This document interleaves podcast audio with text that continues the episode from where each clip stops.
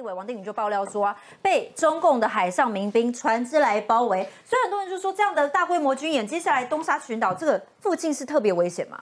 其实这次是呃，这是呃，这个包围行动主要就都是这个所谓的民兵船只啦。那什么叫民兵船只？就是一个武装的渔船嘛。那这个出动的架次非常的多，所以当天的这个情况在东沙岛的附近全部布满了这个红点。那这个是当然是中共是当然说他在做军演，但是这个数量呢是史上最多的。所以我们的外交部跟国防部呢才会一直开记者会说，在请中共不要做一些这个挑衅的动动作，因为它的距离真的很近，只有一百六十六公里而已，九十海里这样。那所以说这个，那问题是说他们到底要干嘛？那我我觉得就是说这这一连串的动动作，跟这个所谓附近呃进进来的局势当然是有关系，跟刚才川下讲的也是有一点相符了。譬如说，他现在南边有印度嘛，北边也有蒙古的问题，然后西边又有这个所谓的那个蒙藏地区等等的动乱。那照理来讲，他是没有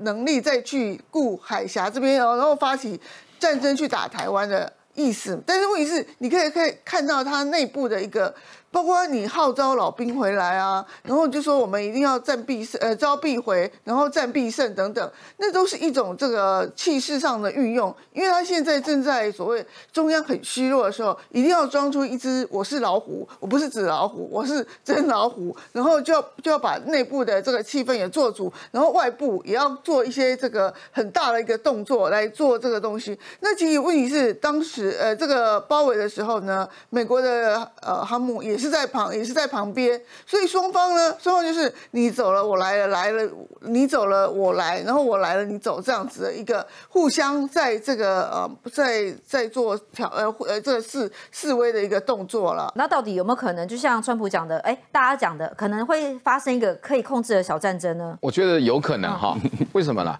因为那个你看那个卫生。部长来前一阵子，那讲防疫啊什么的，大家还说得过去，越来越强哈。那第二个呢，就是国务次卿要来，第三号人物在国务院哈。再来呢，国务卿会不会来？他女儿会不会来？你相信我，一定会强度是越来越强，而且军事发发展一场小战争的区域性的军事规模，跟政治是像麻花纠葛不清，互为表里。就政治跟军事，简单讲，他现在民调慢慢慢接近，然后又好像又又停住了。今天投票，川普必输，可是继续继续对老共动手，打一场能控制的范围的，而让自己连任，这是川普的上策，也是唯一的他能走的路嘛。所以，那我们该我们该怎么办？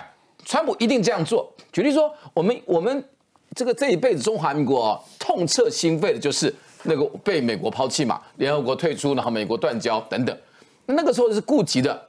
的因为要顾及的美国的利益，因为那时候这个发，因为他改革开放，他也愿意跟他往来嘛。可现在美国利益是什么？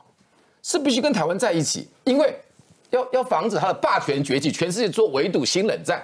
所以我们自己很珍贵啊，就是你不用对美国那么好，他就会对你很好，因为他要他要你就就这么简单。所以我们不必，我们亲美而不媚美。反共而不反中，我觉得朱立伦现在做的大概样子是恰如其分呐，是比较左边的，比较一中各表派的。好，再回到，哎，可是你们不是要去大陆投那个求和了吗？所以我们就不同意嘛。所以国民的，所以思思有两种，国民党也有两种，所以显然朱立伦跟江启臣是不一样的思思嘛。我只是我就讲得很清楚嘛。那那你要走什么路？国民党选你会活，然后蔡英文该怎么走？好，那接下来会不会打台湾？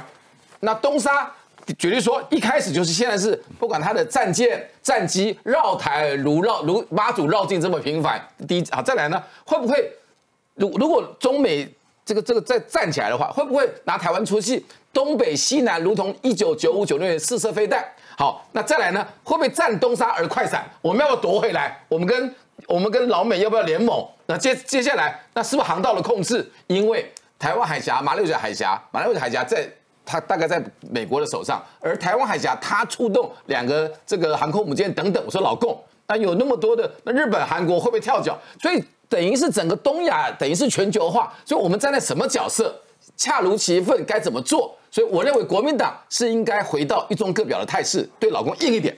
今天我跟你讲哦，今天不是你道歉哦，我根本不要你道歉，我就回，我根本就不去了嘛，还等你道歉，我还决定去不去。不用，小兵哥那是觉得要硬一点。